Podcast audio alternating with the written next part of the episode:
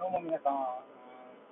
おはようございます。あ、おはようございますって言ってしまった。なるべくおはようございますって言わないようにしているんですが、今日はちょっと車の中から、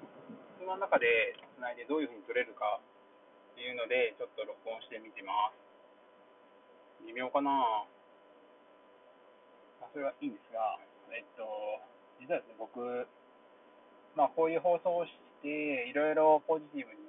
か、ブッダの話を読んで、そのね、人と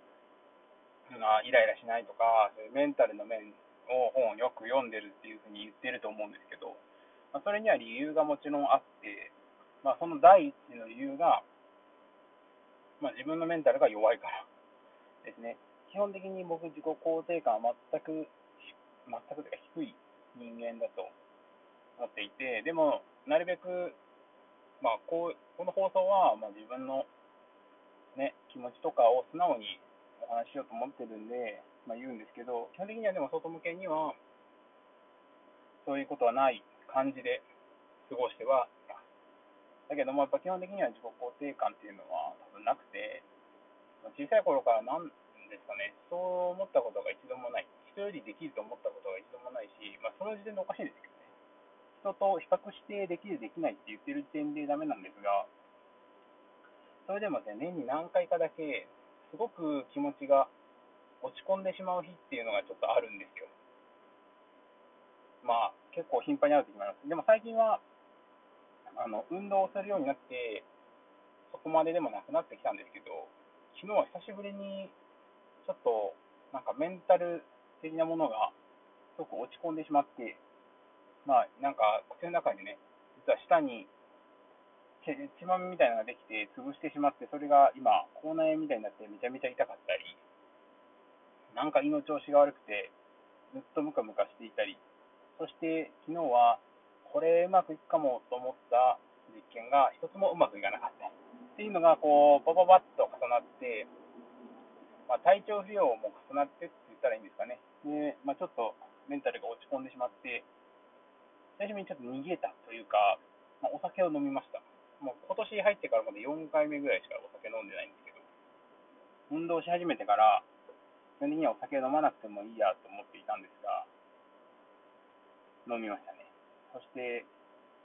でもなんか酔っ払わなかったなやっぱりでもそういう時に飲むから、なんか美味しかったかって言われたら美味しくなかったですね。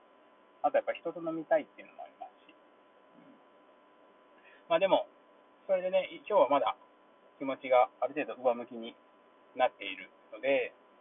うん、まあ、昨日結果、まあ、言葉で言うと悪い、逃げたっていうあれ表現にしましたけど、まあ、それで気持ちの整理がある程度ついて、今日もまあ、頑張ろうかなというふうに思えてるので、いいな、いいいいのかなというふうに思ってます。う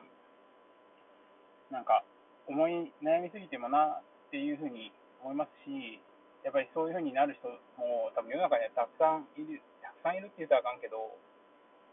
いるんちゃうかなと思ってて、そういう人にね、別に、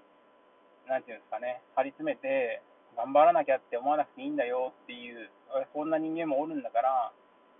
そんな張り切りすぎないでねっていうメッセージも伝えたらなと思って、まあ今日この話をしました。オープニングでね。うん。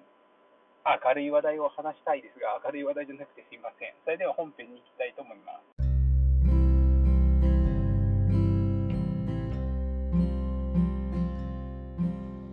ちょっと車の音声撮ってみたんですが、オープニング。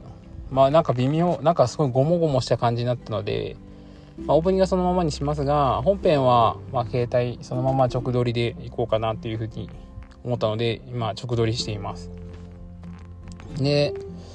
えー、まず最初に僕がこういうふうにあのポッドキャストを配信するきっかけっ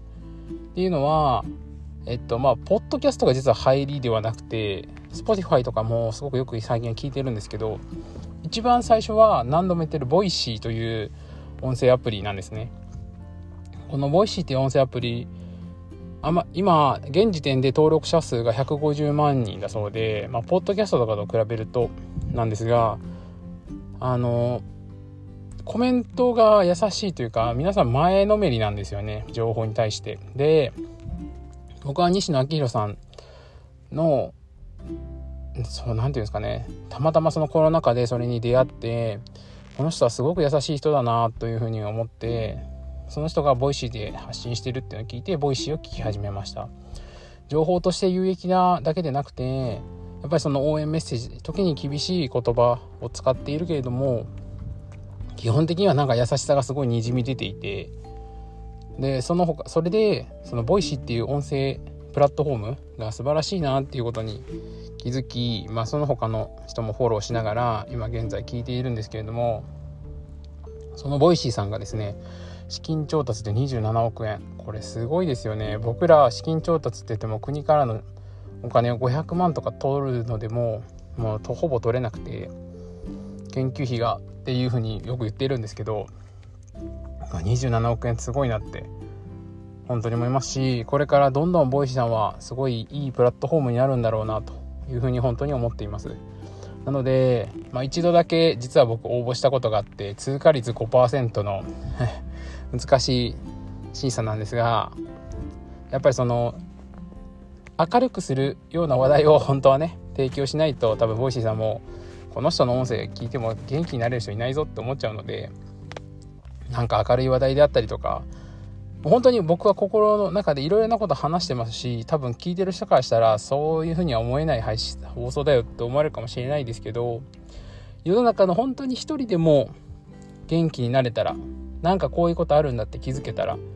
であ聞いてよかった。ちょっとちょっとためになったって思ってくれればいいなって言って本当にこの放送を収録しています。なのでまたもう少しですね自分のしゃべりが、ま、全然微妙なんでまだまだなんですけど練習しながら最終的には Voicy さんで放送できたらいいなと。そういうふうに人を元気づけられるような放送とかお話ができるような人間になれればいいなっていうふうに思った。今回のニュースでした。はい、 Voicy さん本当に素晴らしい尾形社長は本当に道に迷えばおもろい方へっていう人で本当にそれを突き進んでる人だなというふうに改めて思いました本当におめでとうございますというか僕が言うことではないんですがはいでえーと、今日はですね実は前の4つの集中っていうのを、まあ、ざらさらっとざらっとなんか変な 変な変な擬音語が入りましたがさらっと読んである程度その何て言うんですかね全体的な把握というか最初の方読んでみて自分の中でそのまあその一冊としてある程度読んだのでその要約じゃないけど僕の中で思ったことっていうか感じたことはとにかく無意識化まで落とし込むっていうのが大事なんだと。難しいワードはもうさておきですね。そのもう文章の単語とか覚えようとしたんですがちょっと無理。無理なので重要なのはその4つの集中っていう集中力っていう本の中で4つっていうかとにかく集中するのも無意識化で行えるようになればいい。で思ったのがスポーツとかで特に言われる体で覚えろ。みたいな。体に覚え込ませ覚え込ませろ。みたいなことあると思うんですけどあれって要するに考えなくても目の前の現象を見て体がパッと動くようにしろっていうことなんですよね。でまあ、これが無意識化で要するに何も意識してなくても家までの道のりが帰れるとかねこれを読んで思ったのはお酒飲んでもうベロベロになっても家に帰れてるのはこれのおかげなんだなというふうに思っているんですけどそれはですねもう集中力にもそうだとで特に要するに入り込むためのルーティンがすごく重要で五郎丸選手だったりとかイチロー選手のように動作何か一つの動作をやったら集中するとか集中できるっていうのをルーティンというかジンクスというかそういうのがあれば集中できて集中できればもう勉強とかいろんなことがはかどると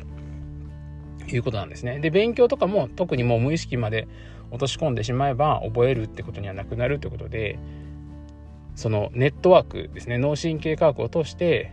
とにかく無意識化まで落とし込むまでやる。でただやるだけじゃなくて自分の中で何か動作とか何かを関連づける。なんかコーヒーのにコーヒーとかでもいいと。コーヒー好きでコーヒーの匂い嗅いだらテンション上がるとか。コーヒーの匂い嗅いだ時に何かやる時にはコーヒーを必ず入れてその匂いを嗅いだらよしやるぞっていう風にする。スイッチを入れるみたいなのが、まあ、集中力として大事だっていうことが書いてあってとにかくそこから実践できたらいいなっていうのは思いましたしそういうのも、まあ、難しい言葉で 説明されてますがポイントとかではポイントって言ってその章ごとにある程度まとめを書いてくださっているんですけどそういうのはすごく分かりやすく簡単な簡潔な言葉で書いてあるのでそこだけでも読んで自分の必要なところを抜粋できればすごくいい本なんだなと。4つの集中力すごくいい本でした。はい。今新たにですねなんか名言集みたいなのを読んでます。もうこれを聞いただけでもねもう精神的に弱い人ってのバレてしまうんですが またこれもね読み進めて、えー、共有いいところを共有できたらなっていうふうに思っています。それでは皆様良い一日を。